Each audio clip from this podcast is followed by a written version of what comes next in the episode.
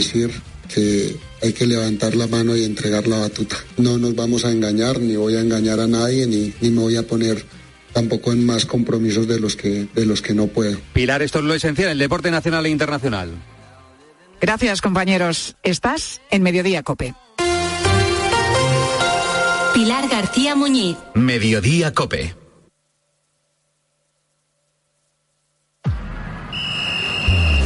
Deportes. Deportes. Deportes. Cope Bilbao.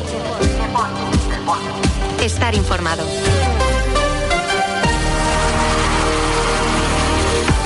Arracha León, 3 y 25 de la tarde, una hora a la que de lunes a viernes les damos eh, la bienvenida a esta cita con la actualidad del deporte vizcaíno en la sintonía de Cope Bilbao. Les habla y saluda José Ángel Peña Zalvidea en nombre de técnicos y redactores. Hoy es martes 31 de octubre de 2023, víspera del estreno eh, copero del Athletic en la presente edición del Torneo del CAO.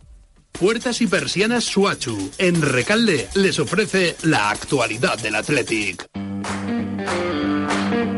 Un estreno en eh, la Copa que tendrá lugar eh, mañana en tierras eh, catalanas ante un club modesto de la Liga Élite catalana, lo que viene a ser la división de honor vizcaína. Así pues, eh, mucha diferencia entre la Unión Esportiva Rubí y el Athletic Club, una distancia que evidentemente hay que plasmar sobre el terreno de juego. Los rojiblancos van a realizar una última sesión de entrenamiento esta tarde en Lezama a partir de las seis, como digo, antes de debutar mañana en la presente edición de la Copa. Escuchamos a Iñaki Williams cuando explicaba que afrontan la competición con ilusión y también con mucho respeto mucha ilusión depositada, depositada en torno a, esta competición.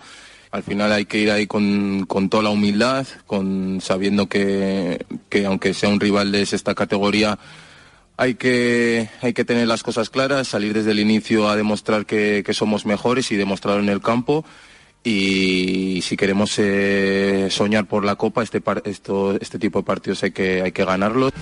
Ese estreno de Copa tendrá lugar mañana, esta tarde, a partir de las 7, Asamblea Ordinaria de Socios Compromisarios, segunda, a la que se somete la Junta Directiva que preside John Uriarte, que va a tratar de sacar adelante las cuentas del pasado ejercicio y también el presupuesto para el próximo, además de, tratar también eh, que se aprueben diferentes eh, reglamentos eh, como el disciplinario o el eh, también de referéndums, consultas y procesos participativos. En principio no se prevé demasiadas eh, complicaciones para que John Uriarte y su junta directiva saquen adelante la asamblea de esta tarde. Puertas y persianas Suachu. Puertas de garaje de comunidades, puertas industriales y persianas metálicas para locales comerciales. Estamos en Carretera de Arrasquitu, en Recalde. Más información en puertasgarajebilbao.es. Llámenos al 944 65 39 62. Puertas Suachu. Mamá, no sé si comprarme un lavavajillas que dure mucho o uno que dure poco. Yo que te he dicho siempre, el lavavajillas que dure. Cuando descubres que están diseñados para durar 20 años. Miele, claro. Cómpralo ahora en distribuidores oficiales, tiendas Miele y web. Y además del Athletic también entran en liza Copera mañana el Baracaldo que recibirá en la Cesarre al Málaga y el Guernica que hará lo propio con el Unionistas de Salamanca. El eh, jueves será el turno ya del Sestao River que se enfrentará en tierras segovianas a la gimnástica. Recuerden que la Moribeta, el otro equipo vizcaíno que está eh, presente en esta edición de la Copa, ha quedado exento de la primera ronda como vigente campeón de la primera federación. Y mañana también tenemos competición en el el mundo del eh, básquet con la disputa de la tercera jornada de la FIFA Europe Cup, de la FIBA Europe Cup, con el duelo entre los dos eh, primeros del grupo B, el Bilbao Basket y el Caledonia Gladiators escocés. La cita mañana a partir de las 7 de la tarde en Miribilla. Así llega el conjunto vizcaíno al duelo tras la derrota liguera ante el Tenerife, en opinión de Jaume Ponsarnau. Estamos bien, estamos bien, hemos salido del partido em, aparentemente sin tocados, eh, con buena mentalidad, con reproches hacia nosotros mismos de cosas que hicimos bien pero que teníamos que, haber hecho muy bien para poderles ganar. Bueno, pues así llega Bilbao Basket, eh, les hablamos de ello y de alguna cosita más desde ahora y hasta las 4 de la tarde en esta sintonía de Cope más Bilbao.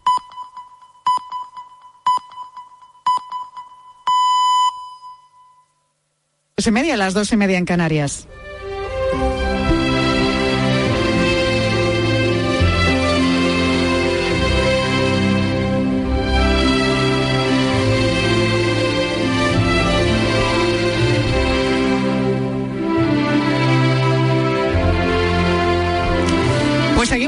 Las inmediaciones del Palacio Real de Madrid, donde ha salido tímidamente el sol, cosa que se agradece, sobre todo los que llevamos hoy en este día tan especial unas cuantas horas al aire libre en la calle, y donde sigue habiendo gente, aunque eso sí, mucha menos que, que esta mañana, pero están aquí porque quieren ver la salida de los Reyes cuando termine el almuerzo que está teniendo lugar en el interior del eh, palacio y que la Casa Real ha ofrecido a las autoridades con motivo del 18 cumpleaños de la princesa Leonor y su jura de la Constitución. Comida, almuerzo, que continúa a esta hora.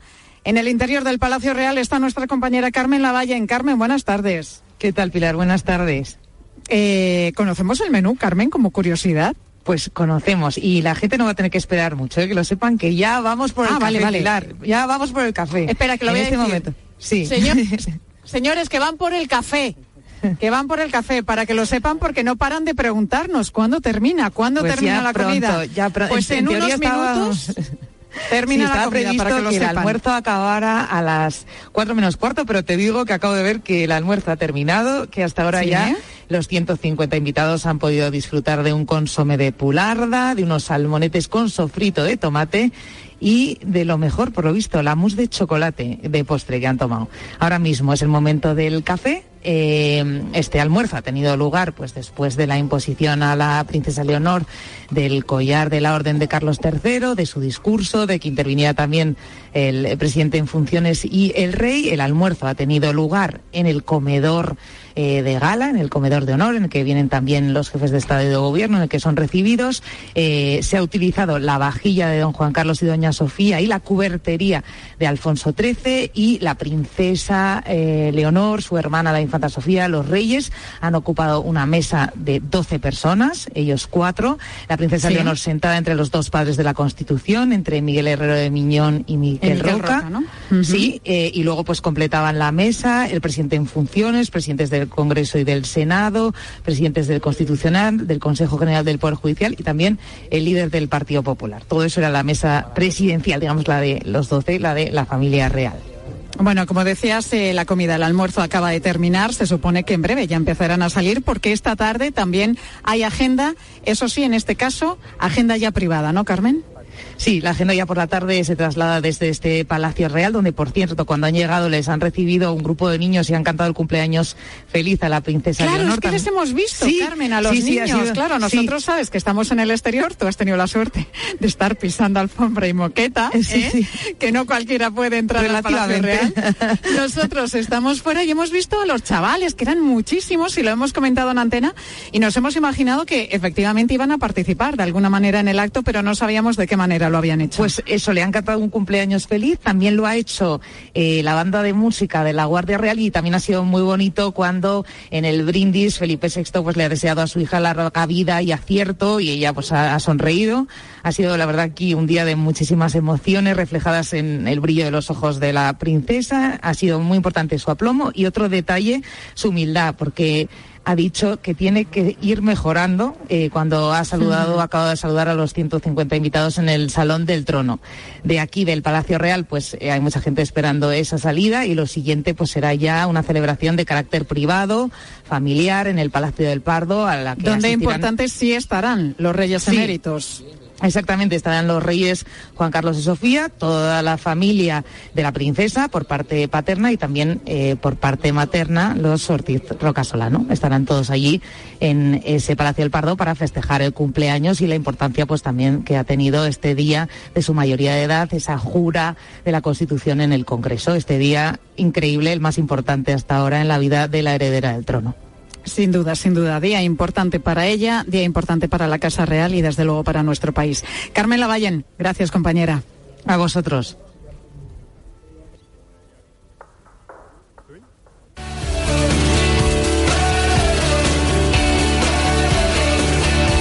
Bueno, hay veces que la vida te da sorpresas y te lleva a situaciones que nunca hubieras imaginado. Y esto es lo que le ha pasado a nuestra siguiente protagonista, Eliana. Tiene 23 años y es de Tiagua, un pueblo del municipio de Teguís, en Lanzarote. Eliana ha vivido este día tan importante desde dentro del Congreso de los Diputados, en la tribuna de invitados. Ella formaba parte de ese grupo de jóvenes escogidos entre la generación de la princesa de Asturias porque han destacado por diferentes motivos en sus trayectorias. Han sido concretamente 20 jóvenes con edades entre los 18 y los 28 años. En la lista estaban pues desde un farmacéutico, una estudiante con la mejor nota de la EBAU, un cocinero, un violonchelista, un piloto y también un cineasta. Eliana tenía su huequito también en esta lista porque es una joven solidaria, con una iniciativa personal ejemplar.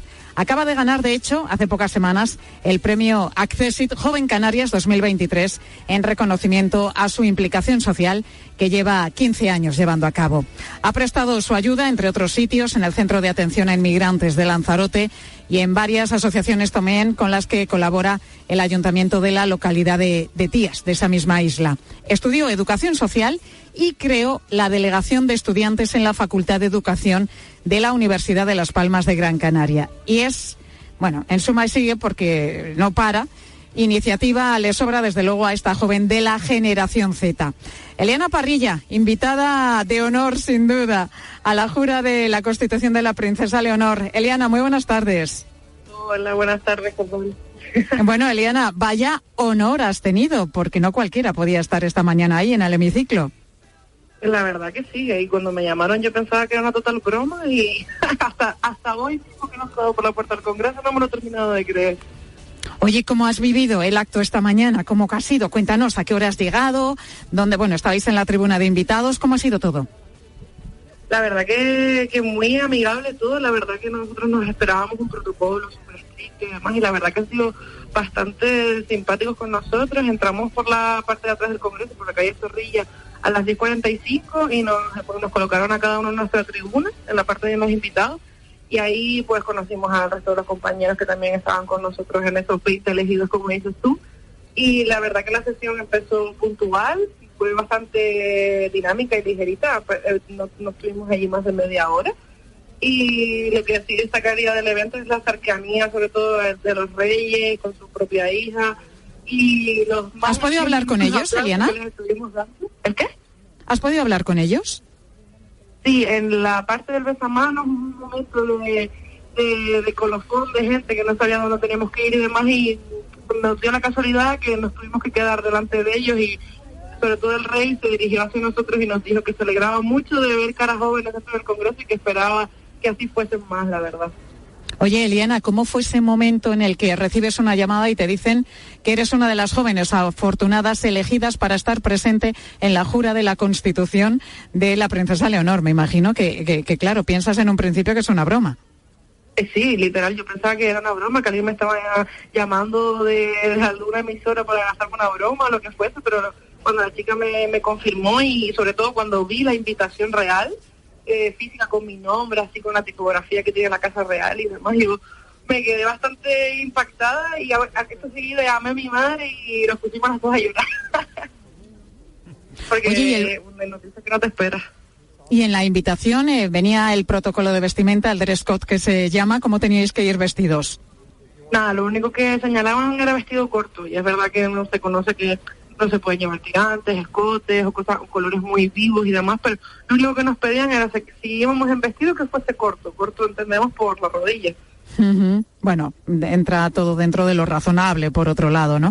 Oye, ¿y, y qué tal con el resto de, de jóvenes que han sido también elegidos, con los 19 restantes? La verdad que todos teníamos como la misma impresión de qué hacemos aquí, por qué estamos aquí, pero la verdad que bastante ilusionados, no- nos hemos conocido, nos hemos, pues, un montón de periódicos y de emisoras de radio han querido hablar con nosotros y por la otra parte nos sentimos bastante orgullosos de, ese reconocimiento que, no, que de alguna forma u otra no- nos están dando, bastante importante. Mm, mm, estamos hablando de chavales que tenéis, bueno, sois jóvenes, entre los 18 y los 29 años, creo que eran los, eh, los 20 elegidos, ¿no?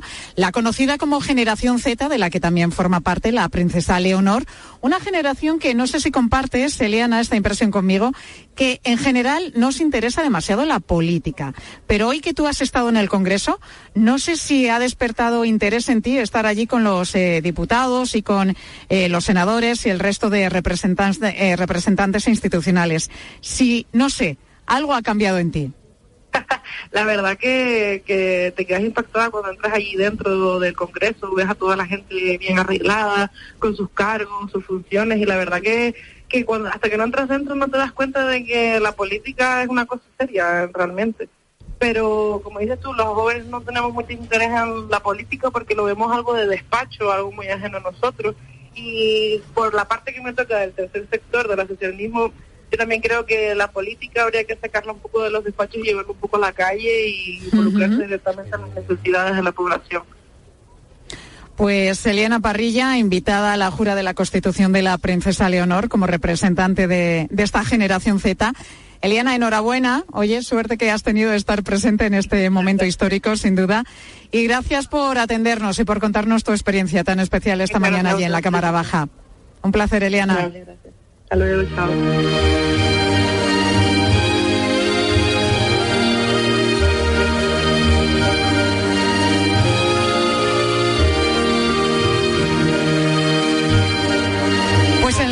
Constitución en el Congreso, cuando han llegado los reyes en la Puerta de los Leones, hemos visto el gigantesco baldaquino que se ha instalado para la ocasión. Digo gigantesco porque agárrate, es que tiene 147 metros cuadrados y pesa nada más y nada menos que 200 kilos. Es un tapiz monumental que vestía la entrada al Congreso y que solo vemos además en ocasiones muy especiales, como la jura de la Constitución en 1986 del entonces príncipe Felipe o en su proclamación en 2014 como rey de España.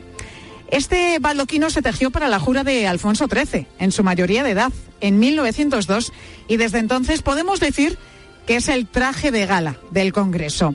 Es una pieza única de tela roja, tiene el escudo de España en el centro y los escudos de, de las provincias de 1833 en los laterales. Y se coloca como si fuese un toldo. Y claro, con el tamaño y el peso que te decía que tiene, pues para poder instalarlo ahí en las puertas, en, en la puerta de, de los Leones, en, en el Congreso de los Diputados, pues hacen falta ni más ni menos que 15 personas.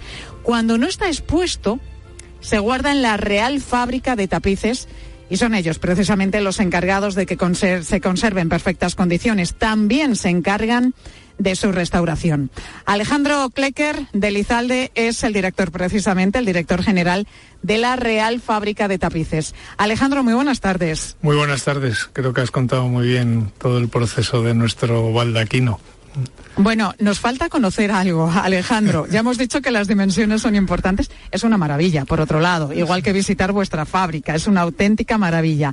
Pero me falta conocer cuánto se tarda en montar y desmontar este baldaquino. Bueno, primero, previo al montaje está la fase de analizar cómo está el repostero, porque ha estado almacenado durante un año o varios meses, así que tardamos como tres o cuatro días, eh, jornada completa, en revisar punto por punto, pues que todos los anclajes, eh, la cordelería con la que va a ir sujeta la fachada del Congreso esté correcta. Eh, nunca está correcta, siempre hay que corregir algo y tenemos que recoser, etcétera. Y luego tardamos aproximadamente, pues casi ocho horas en el montaje en el que, como bien decía, pues participan 14 15 personas nuestras de la fábrica, eh, apoyo del Congreso de los Diputados y un equipo de bomberos que nos facilita el sistema de escaleras para poder eh, colgarlo. porque como pesa tanto y es tan ancho, tenemos que hacer el montaje perfectamente y milimétricamente en paralelo el lado izquierdo y el lado derecho, ¿no? Si no, correríamos el riesgo que en una tela que tiene 121 años, pues se pudiera rajar, ¿no?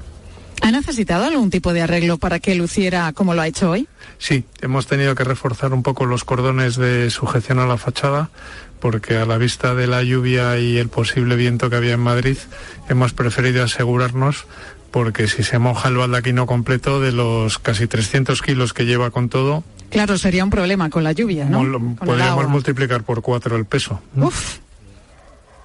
O sea, se ha tenido que adaptar a esas circunstancias, hemos, hemos tenido que reforzarlo un poco por si acaso, sí.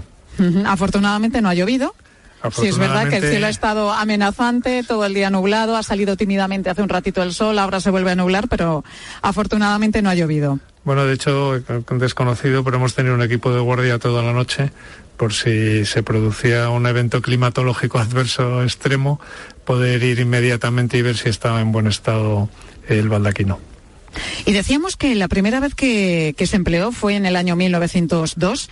¿Ha sufrido muchos cambios desde entonces? Pues sí, ha sufrido algunos. El primero, eh, primero después de la coronación de Alfonso XIII, eh, se modificó, se quitó el toisón de oro eh, en la etapa de la República. Después, durante la dictadura de Franco, también se utilizó alguna vez y ha habido cambios de alguna figura. Lo más importante es que no han cambiado los escudos de las provincias españolas de la ordenación de Jaime de Burgos de 1833. Y si alguien tiene curiosidad, lo tenemos colgado y lo colgaremos en nuestra página web, porque es unos escudos que se han ido modificando a lo largo del siglo XIX y del siglo XX, y estos son los originales de nuestras provincias. Alejandro, ¿y cómo conserváis en la Real Fábrica de Tapices pues una pieza tan, tan antigua y tan valiosa como esta? Bien, aparte que se pueden imaginar que el volumen es tremendo de, para almacenar, eh, se tiene que guardar en unas condiciones óptimas de temperatura eh, para que no sufra durante el verano y el invierno. Se tiene que guardar además en que haya ángulos rectos en el doblaje porque por ahí se podían producir roturas en una tela de este estilo y como mínimo dos veces al año lo sacamos pues para ver tres cosas. Una, que no haya polilla, que es, el insecto que siempre nos, da, nos da guerra y aparece en cualquier sitio, que no haya acumulaciones si ha habido humedad de moho o de alguna otra eh, sustancia que pueda alterar el tejido y sobre todo que no haya roturas que no hayamos visto previamente. Un tejido, recordemos que está, está vivo en verano y en invierno, aunque pensemos que no. ¿no? Alejandro, hablábamos de, las dimensiones de este baldaquino que son importantes. Hablábamos de su peso, 200 kilos y 147 metros cuadrados. ¿Se sabe exactamente cuándo se empezó a tejer este dosel? Y además, ¿Cuánto se tardó en hacerlo? Porque me imagino que, bastante tiempo. Pues mira, se tardó, se encargó en 1901. Eh, de hecho, está la documentación en la Real Fábrica de Tapices y se tardó prácticamente un año, un año y medio en su confección y deberían de intervenir como mínimo como siete, ocho personas. Ah, pues pensé, no sé, que se iba a tardar más tiempo, porque me imagino que será una labor muy minuciosa, ¿no? Sí, no es tan complicado como un tapiz, en lo que podemos llegar a tardar 14 meses, o una alfombra que por metro cuadrado podemos tardar aproximadamente dos semanas. Eh, aquí es una técnica que conocemos bien, se llama la técnica de aplicación, que es recortar las figuras en tela de cada una de los elementos que componen el repostero y posteriormente se cosen por curiosidad en un espacio de 40, en ángulo de 45 grados cada costura y medio centímetro de separación, porque el repostero entre invierno y en verano, vamos a decirlo, crece y decrece entre 3-4 centímetros. Y por lo tanto, ese tipo de costura lo que hace es que pueda encoger y ensancharse sin que salte o que haga ese efecto que tienen los malos reposteros, que es arrugas en el fondo, ¿no? Que parece una cortina sobre la que se ha cosido un escudo, ¿no? Y decía yo antes, bueno, que es una maravilla poder visitar la fábrica de, tapices. La visita, desde luego, merece la pena porque encontramos piezas eh, pues que, pues, pues, que son una, una joya. De todo lo que tienen allí, Alejandro, en, en esa fábrica de tapices, ¿cuál diría usted que es la joya de la corona? Bueno, vamos a ver, tenemos varias eh, de joyas de corona. Tenemos una colección de tapices de Rubens, otra colección de tapices de, de Rafael tenemos alguna joya histórica eh, peculiar, como es alguna pieza original de Manolo Valdés, un gran pintor del siglo del siglo XXI. Guardamos infinidad de cartones, que yo creo que es el verdadero tesoro que tenemos los españoles en un patrimonio textil, donde guardemos, para que se haga idea, unos 10.000 cartones y bocetos de alfombras y tapices desde el siglo XVIII a su tamaño real. Es decir, que si un tapiz mide 20 metros cuadrados, el cartón tiene 20 metros cuadrados y tenemos un gran problema, como se puede imaginar, de, almacenaje y archivo aparte toda la correspondencia de los reyes con los pintores, de Goya con los reyes. Eh, bueno, la verdad es que tenemos un, 700.000 documentos escritos y, como digo, más de 10.000 cartones y bocetos que hacen que yo creo que en este momento es la colección más importante de tapices de toda Europa. Y volviendo al baldaquino, ¿cuándo sería el siguiente momento histórico que lo volviésemos a ver? Entiendo que lo natural sería la, coronación ¿no? de, la princesa Leonor como, como reina de España. Bueno, yo creo que eh, eh, también se puso en el 40 aniversario de la Constitución. Pienso que cuando haya aniversarios, yo creo que por quinquenios, ¿no? De cinco en cinco años, seguramente se ponga si asisten los reyes, ¿eh? que esa es la clave del baldaquino, que es un, igual que en la iglesia bajo esto baldaquino también o bajo palio van sus los cardenales. Aquí solo se pone cuando asisten los reyes y los este reyes. y en este caso me imagino que cuando asista también la princesa de Asturias. Y supongo que en el próximo aniversario de la Constitución que ojalá lo podamos celebrar pues que también eh, eh, despleguemos el baldaquino pues les toca seguir conservándolo bien, como hasta ahora. Pues eso esperamos. Alejandro Klecker de Elizalde, director general de la Real Fábrica de Tapices. Gracias por estar con nosotros en Mediodía Copa y contarnos todas estas curiosidades. A ustedes, muchas gracias.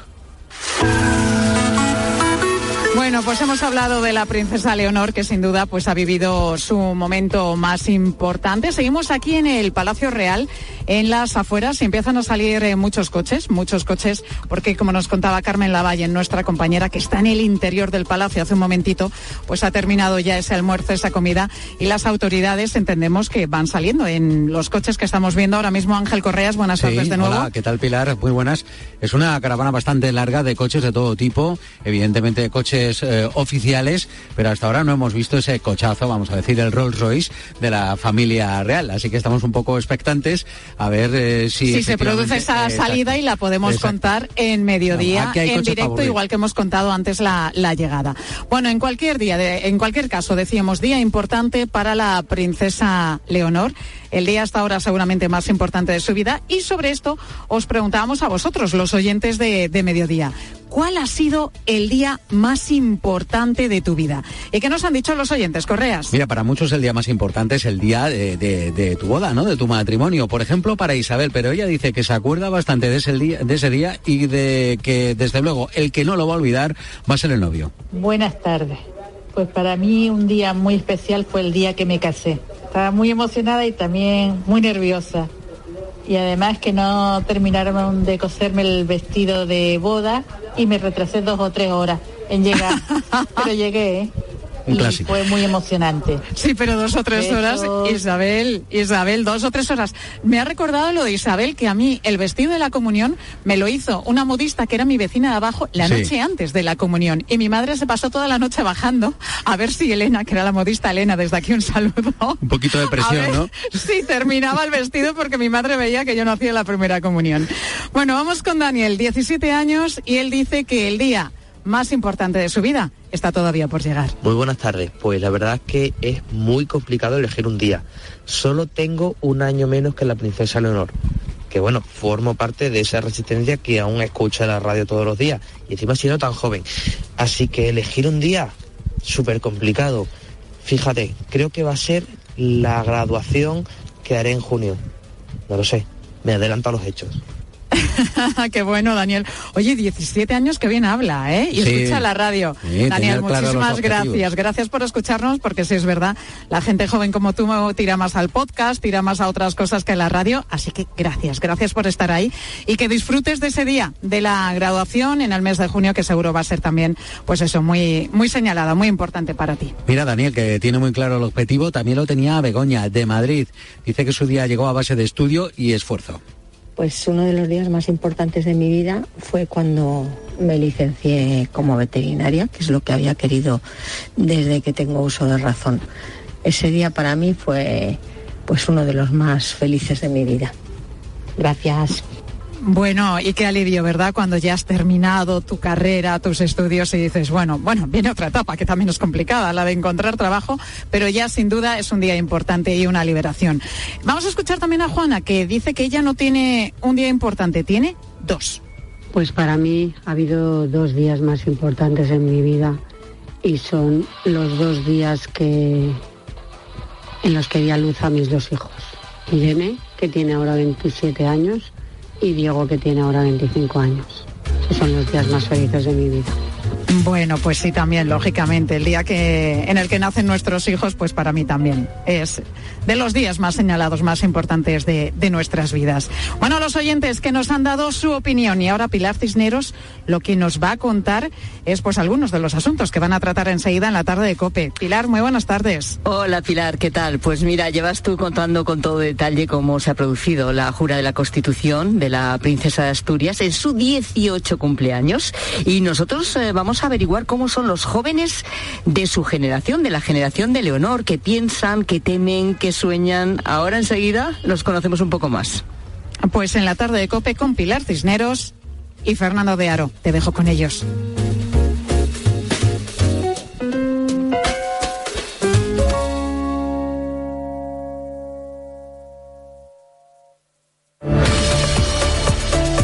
Pilar García Muñiz.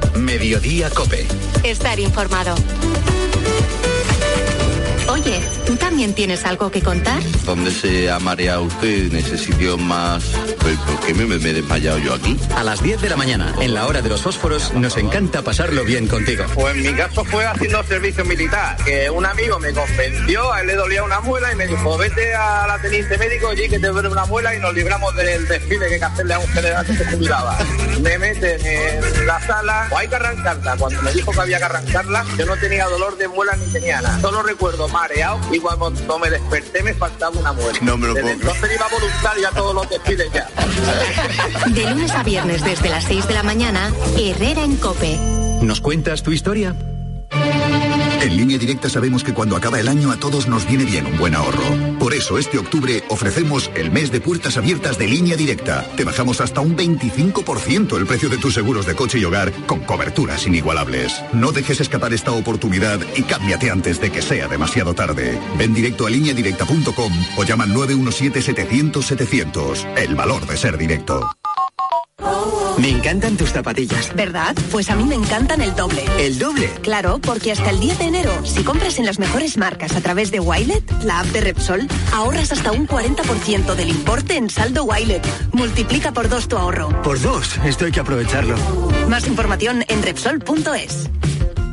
Hay dos tipos de motoristas. Los moteros que aparcan en la puerta y los mutueros, que hacen lo mismo, pero por menos dinero. Vente a la mutua con tu seguro de moto y te bajamos su precio sea cual sea. Llama al 91 555 5555. Hay dos tipos de motoristas, los que son mutueros y los que lo van a ser. Condiciones en mutua.es. Si elegir es ahorrar for you, hasta el 8 de noviembre en Carrefour, Carrefour Market y Carrefour.es, 3x2 en más de 3.500 productos. Como en los Activia de frutas pack de 4. Comprando dos, el tercero te sale gratis. Carrefour, aquí poder elegir es poder ahorrar. La gama eléctrica Citroën Pro se carga en la descarga o cuando acabas la carga. La de cargar, no la del punto de carga que viene incluido. Y cargado viene también tu Citroën Iberlingo con condiciones excepcionales financiando. Vente a la carga hasta fin de mes y te lo contamos. Financiando con Stellantis Financial Services. Condiciones en citroen.es. Elige tu Cope Bilbao. 97.8 y Cope Más 95.1 FM. Pues nos llevamos este lavavajillas, que es el que más dura, ¿no? No sé, vamos a pensarlo un poco, que acabamos de llegar. ¿Pensar el qué? Cuando descubres que están diseñados para durar 20 años, lavavajillas Miele, claro. Cómpralo ahora en distribuidores oficiales, tiendas Miele y web.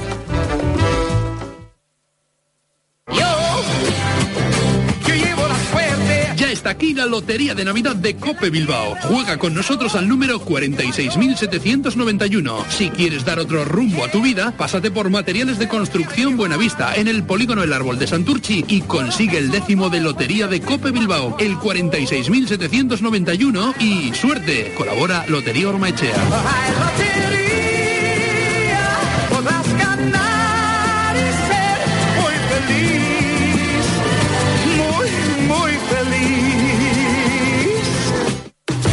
Noche en la radio. Todo lo que ocurre en el deporte y las exclusivas de Juanma Castaño. Tenemos por delante una gran noche de radio. Gran noche de radio porque tenemos grandes comentaristas. Hoy además combinamos los de fútbol y los de baloncesto, sobre todo. De lunes a viernes, de once y media de la noche a una y media de la madrugada, todo pasa en el partidazo de Cope. Un año más, el número uno del deporte.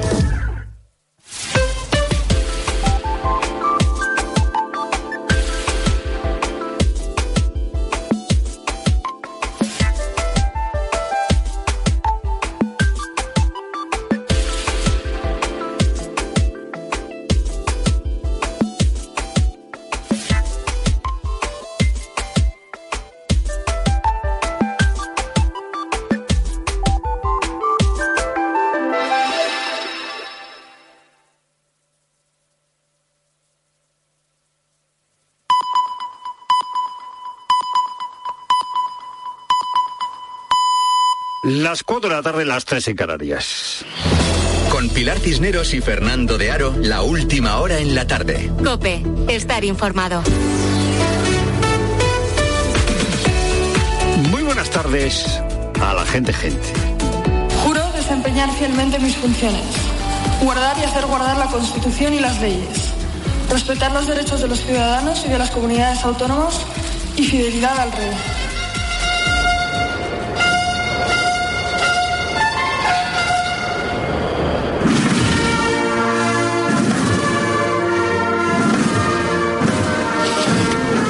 ¿Nos gusta o no nos gusta el traje blanco eh, con blazer cruzado y pantalón de pernera recta que ha lucido la heredera al trono?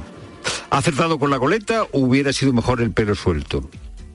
Desde luego nos gustan sus ojos azules, su aplomo, el aplomo que ha mostrado en un día difícil como este, una mujer rodeada, una mujer joven rodeada de señores y señoras mayores. Nos gusta sin duda su sonrisa y su saber estar. Nos gustan, nos han gustado los gestos de complicidad con su padre. ¿Y la reina? ¿Por qué estaba tan seria? ¿Y de qué hablaban como dos carracas Sánchez y Armengol? ¿Nos gusta o no nos gusta el vestido con estampado de flores y capa de la infanta Sofía? De esto es de lo que hemos hablado la mayoría de los españoles desde las 11 de la mañana en este día en el que la princesa Leonor ha cumplido 18 años y ha jurado la Constitución. Nos gusta, bueno, más que gustarnos, es justo y conveniente que la princesa Leonor haya adquirido la condición de sucesora, sucesora de la jefatura de Estado, sometiéndose al soberano español, que no es su padre, sino el pueblo español, y sometiéndose a la Constitución que el pueblo español se ha dado. Es justo y conveniente porque una de las instituciones esenciales del Estado, la jefatura de Estado, con lo que ha sucedido hoy, adquiere estabilidad. Y no tenemos precisamente mucha estabilidad institucional en España en este momento. Es justo y conveniente que la legitimidad dinástica, esa legitimidad dinástica que se, que se une a la legitimidad constitucional, en la princesa Leonor revitalicen las instituciones, las dos legitimidades. Porque, repito, no estamos muy sobrados de valor institucional en este momento en España. La corona tiene autoestima y genera estima. Y esto es lo que le hace falta a muchas instituciones. La princesa, ya en el Palacio de Oriente, después de haber eh, jurado la Constitución, ha pedido confianza. Les pido que confíen en mí, como yo tengo puesta toda mi confianza en el futuro de nuestra nación, en el futuro de España. Muchas gracias. Pues eso es lo que necesitamos. Mucha confianza en el futuro, pero nos lo ponen difícil. No hay poder que tenga capacidad fuera de nuestro gobierno de leyes. Nuestra sociedad se sostiene sobre este sistema y este sistema se sostiene a su vez sobre nuestra sociedad. No pueden desoírse el uno a la otra. En nuestro sistema se basa en el sometimiento a la ley, ha dicho con precisión la presidenta del Congreso, Francina Armengol, después de que la princesa Leonor haya jurado la Constitución. Pues sí, sí, todos estamos sometidos a la ley. La princesa ha jurado su obediencia a la Constitución, a la ley, horas antes de que Sánchez aideara su pacto ya cerrado con Puigdemont, pacto con quien no se ha sometido a la ley, se ha fugado de la ley. El rey emérito no ha podido asistir a la eh, jura de su nieta y el fugado de la justicia, Puigdemont, en desobediencia a la ley, fuera de nuestro país, recibe el regalo primero de la foto de Santos Cerdá en eh, Waterloo y luego la investidura que será inminente con las condiciones que él ha puesto. El PSOE le ha dado a Puigdemont trato de presidente. Puigdemont organizó una sedición. Ábalos, que lo mismo se va de madrugada a encontrarse con una vicepresidenta chavista como justifica una amnistía, ha subrayado el valor de la foto. Por lo menos hay una foto, y una foto decidida, voluntariamente, ¿no? Sánchez, enamorado de sí mismo, no le ha dejado a la princesa Leonor tener el protagonismo que le correspondía. Ha querido fotografiar a un propio, a Santos Cerdá, con Puigdemont, horas antes de la jura. Y es que Sánchez también, también quiere ser princesa. Es lo primero, no lo único. Buenas tardes, Piracineros. Buenas tardes, Fernando. Buenas tardes a todos. Contamos también a esta hora que los embalses españoles se recuperan tras las abundantes lluvias de los últimos días y ya se encuentran al 38% de su capacidad. Las reservas de agua suben por segunda semana consecutiva, lo hacen en 2,3 puntos, pero la situación en Cataluña sigue siendo crítica. Sandra Senjo. Sí, los embalses de las cuencas catalanas continúan disminuyendo y ya se encuentran al 19,5% de su capacidad. Junto con Cataluña, la comunidad más afectada sigue siendo Andalucía. Sin embargo, las reservas de agua en Galicia se han disparado. En una semana han crecido cerca de 17 puntos. Vigo ha vuelto a ser la zona de España donde más precipitaciones han caído en la última semana. De hecho, las lluvias de los últimos días en todo el país equivalen al consumo anual de 20 millones de personas. Los embalses han experimentado una subida del 2,3%, más del doble que la semana pasada, pero pese a esto nos encontramos en el cuarto año con menos agua embalsada de la historia. Y más que podrían mejorar esas reservas hídricas porque tras el Día de Todos los Santos, en el que se prevé tiempo estable, salvo lluvias en Galicia, va a llegar después el jueves la borrasca Ciarán, que llegará con más fuerza y sacudirá, como digo, este jueves a la península con vientos muy fuertes, lluvia generalizada, nieve en cotas bajas y olas que activarán la alerta roja en la costa gallega. Y mañana se desploma el precio de la luz, que marcará su mínimo anual. La a pagar a 4,5 euros el megavatio hora. Hoy la estamos pagando a 104 euros. ¿Por qué estas fluctuaciones, Susana Moneo? La explicación de este desplome del precio la encontramos en la borrasca Ciarán con vientos fuertes y lluvias que ha reactivado la presencia de las renovables, especialmente la eólica, en la generación de energía. Y a ello se suma la menor demanda por la festividad de todos los santos. El precio máximo será de 16,75 euros el megavatio en la primera hora del día. El mínimo a un céntimo estará entre las 12 de la mañana y las 5 de la tarde. El pool registra así su nivel más bajo en este año. Para encontrar un precio inferior habría que retroceder hasta el 31 de diciembre del año pasado, cuando marcó 2,65 euros de media.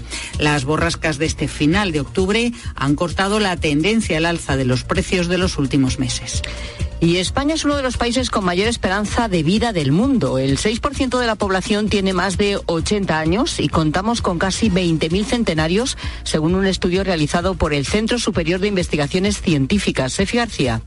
Y las cifras irán en aumento según el organismo científico. En España hay unos 10 millones de habitantes de más de 65 años. Son el 20% de la población, la mayoría mujeres. Y en menos de 20 años habrá cerca de 5 millones más, un 27% sobre una población de 52 millones de habitantes. La media de edad actual de la población española es de 44 años. La esperanza de vida de las mayores de Europa, 83 años. Aún así, el nuestro no es el país europeo más envejecido. De hecho, estamos ligeramente por debajo de la media, que es del 21%. La pensión media de nuestros mayores es de 1.375 euros. Y Vinicius renueva con el Real Madrid, Luis Munilla. El Real Madrid y Vinicius han escenificado hoy la ampliación de contrato del brasileño hasta el año 2027, acuerdo que ya se había firmado en junio de 2022. La cláusula de rescisión es de mil millones de euros y Vinicius manda este mensaje al madridismo. Hola madridistas, estoy muy contento de renovar mi contrato, es un sueño para mí, ojalá pueda seguir muchos años por aquí y marcando muchos goles y ganando muchos títulos, ¿vale? Muchas gracias por el cariño siempre y a la Madrid. En los próximos días el club anunciará también las renovaciones de Rodrigo, Camavinga, Militao y Valverde hasta 2028. Hoy arranca la primera eliminatoria de la Copa del Rey de Fútbol con seis partidos este martes y dos equipos de primera. Se juegan a las nueve el Talavera Armería y el Manacor Las Palmas, este último con saque de honor de Rafa Nadal. Juega también la selección femenina en la Liga de Naciones a las 7 contra Suiza y en Zúrich. Aitana Bonmatí estrena su balón de oro y Carlos Alcaraz debuta en el Master 1000 de París, no antes de las siete y media, contra el ruso Safiulín. Tiempo ya para la información de tu cope más cercana. Pilar Tisneros y Fernando de Aro. La tarde.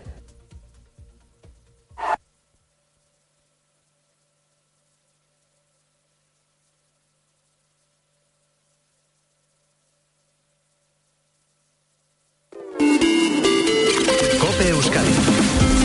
Saludos desde Gobe Euskadi en este martes 31 de octubre en el que se espera tiempo soleado, aunque algunas nubes medias y altas irán en aumento y por la tarde al final del día quedará nublado. Las máximas suben en torno a los 20 grados, las temperaturas máximas, y el viento que soplará de componente sur, con rachas fuertes en zonas altas, se va a intensificar a última hora. El concejal de Desarrollo Económico de Bilbao, Xavier Ochandiano, ha mantenido hoy que la implantación de una tasa turística en Euskadi no es algo urgente para el Ayuntamiento de Bilbao, pero que si finalmente se decide, defenderá que la gestión de la misma sea competencia municipal.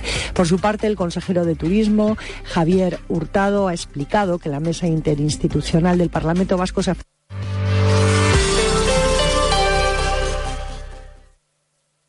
Son las 4 y 11 minutos, hora menos en Canarias. Quiero que hagamos ahora juntos un pequeño viaje en el tiempo.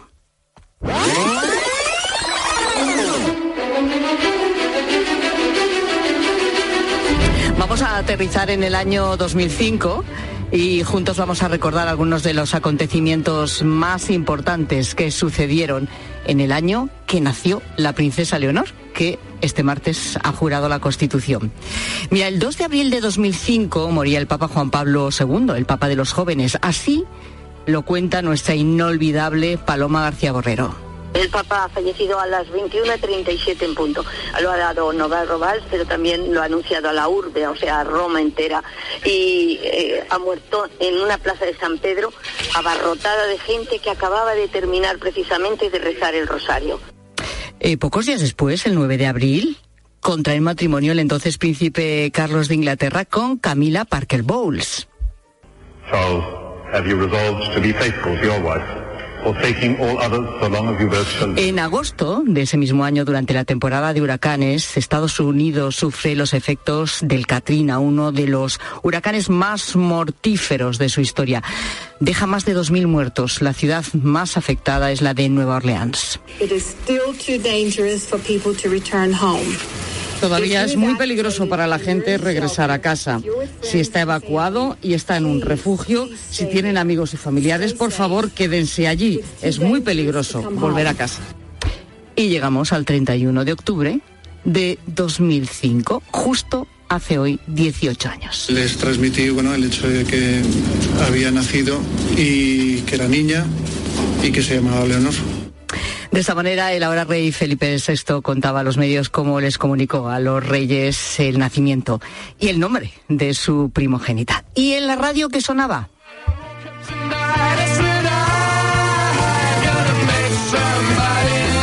Pues por ejemplo, sonaba este Do You Want To de Frank Ferdinand. Bueno, hoy martes hemos sido testigos, muy directos además, con la COPE, por supuesto, y con Pilar García Muñiz toda la mañana contándote los detalles de cómo la princesa Leonor ha jurado la Constitución. Hoy mismo cumple 18 años. Y aquí en la tarde nos preguntamos a esta hora ¿Cómo es la generación de la princesa? ¿Cómo son los jóvenes que este año han cumplido, cumplirán los 18 años, es decir, la mayoría de edad? Mira, hemos hablado con Sofía, con Ángel, con Marcos y con Phoebe. Eh, tres de ellos están ahora mismo en primero de carrera. Tenemos a una estudiante de ingeniería electrónica, una en bioquímica y un estudiante de INEF. Otro joven, por su situación familiar, necesita trabajar ya. Después de estudiar hasta segundo de la ESO y empezar dos FPs, ha decidido sacarse el título de carretillero para trabajar en un almacén. ¿Cuáles son las preocupaciones de la generación de Leonor? Que me vaya bien en la carrera y en un futuro poder alcanzar todas las metas que poco a poco me estoy proponiendo. Encontrar un trabajo poder independizarme y así también poder ayudar en casa. Terminar la carrera, ya que me va a permitir especializarme en un área determinada y adquirir ciertas habilidades. Mi futuro y todas aquellas cosas que están por venir y que no puedo controlar, por mi familia, por mis amigos, porque estén todos bien. Fíjate que es una generación que ha crecido entre dos grandes crisis, la del 2008 y después la crisis sanitaria, la del COVID, la del 2020. ¿Qué tipo de aspiraciones tienen? Poder trabajar de algo que me gusta y viajar mucho. Y en un futuro me veo trabajando en una empresa en el extranjero. Poder formar una familia y que mi gente cercana esté ahí para verlo. Pertenece al Cuerpo Nacional de Policía, ya que